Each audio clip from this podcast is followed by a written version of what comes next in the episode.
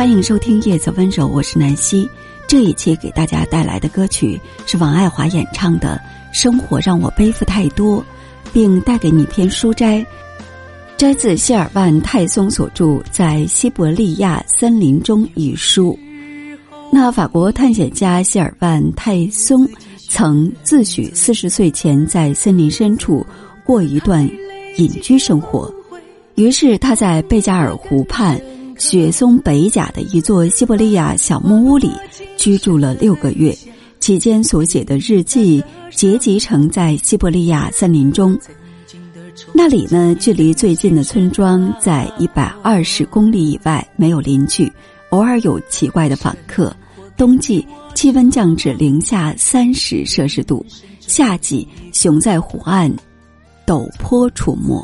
他带了书籍《雪茄》和伏特加。在这片荒原中，自创了一种朴素而美好的生活。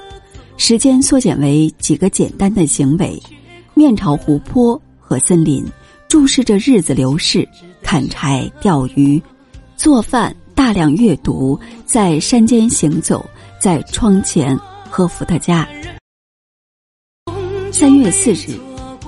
阳光透过窗玻璃轻抚所带来的快感，犹如被一只亲昵的手抚摸。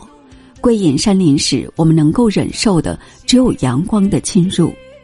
为了正确的开始新的一天，拜访致敬很重要。顺序依次为：先向太阳致敬，然后是湖泊，最后是长在小木屋前的小雪松。每个晚上。月亮的明灯就挂在它的枝头，在这里，我生活在一个可预见的王国里。流逝的每一天，都是前一天的镜像，也是第二天的素描。时辰的变换体现在天空的色彩、鸟儿的来去，以及难以察觉的千万个细微之处。当人类世界不再发出信号时，雪松叶簇上的一缕新色调。雪地上的一道投影，都成为值得重视的大事件。我不再蔑视那些谈论雨水和晴天的人，对天气的任何评论都有着宇宙层面的意义。隐士无法预见的是他的思绪，只有他能打破时光一成不变的进程。为了给自己带来惊喜，必须梦想。我回忆起两年前登上法国海军教练船“让那号”时的情景。我们从苏伊士运河回程，在地中海缓慢航行，岛屿和夹角顺次出现。军官们在指挥舰桥，看着他们依次通过，一片寂静。每个人内心都在庆贺海岸龙突部分的突然出现。如今，我越过窗户的目光，如同当时透过舷窗一样，我窥视着光线的明暗与颤动，而不再是海岸的变化。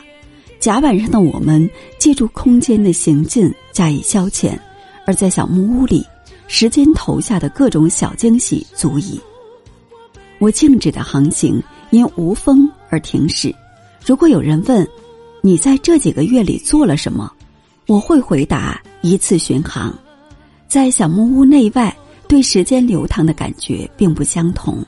屋内时辰如溪流般温柔的淌过，在户外的零下三十度中，每一秒钟都像一记耳光。冰上的时光步履缓慢，寒冷麻痹了它的流逝。所以，我的门槛并非一道分隔温暖与寒冷、安逸与敌意的板条。而是连接沙漏中两个玻璃球的阀门，在这两个球体中，时间流逝的速度也不一样。整个下午，我都在锯一棵雪松，这是一项苦役活，木质致密，金属锯齿错起来很费力。我向南望了一眼，喘口气，风景安详，结构完美，湖湾的弧线，天空中硫酸盐的痕迹，松树的锥顶。巨大的花岗岩褶皱，小木屋安坐于一首短歌的中央，与湖泊、山岭和森林的世界相接，而这三者分别象征死亡、永恒的回归以及神圣的纯净这棵雪松虽然纤细，但应该有两百岁了。在这里，生命所缺失的丰富已被致密所弥补。